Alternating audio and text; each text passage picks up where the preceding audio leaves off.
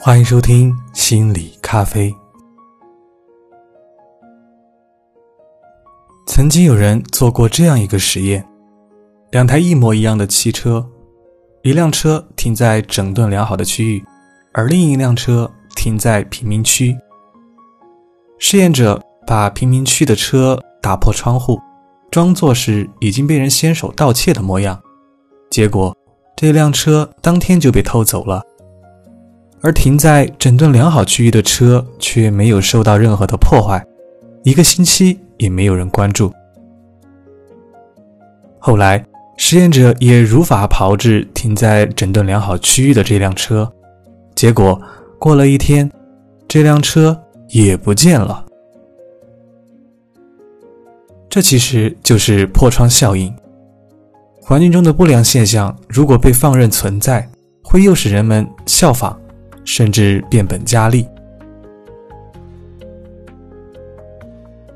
生活当中的破窗效应随处可见。当你行走在一条洁白无瑕、没有丝毫果皮纸屑的街道上的时候，很少有人会把我们的果皮纸屑乱扔。可是，一旦这条街道上出现了第一样垃圾，那之后就会接二连三的出现第二样、第三样。如果没有人及时制止，甚至会形成垃圾堆。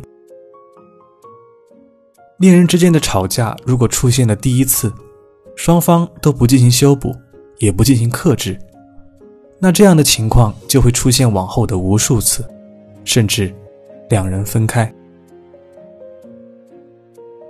这个效应的重点在于，出现了破窗之后一系列的负面影响。面对破窗。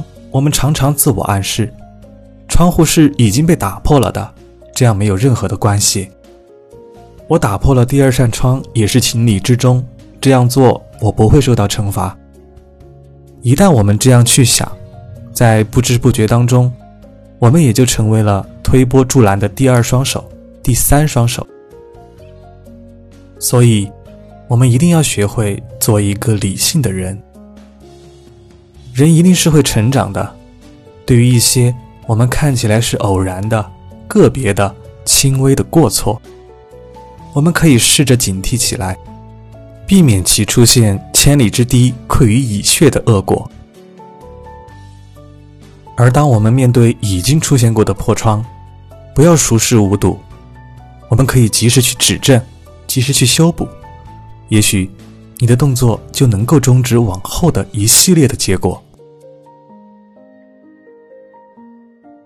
与其望洋兴叹、齐天游人，不如现在就破釜沉舟、防微杜渐，理性的看待破窗效应。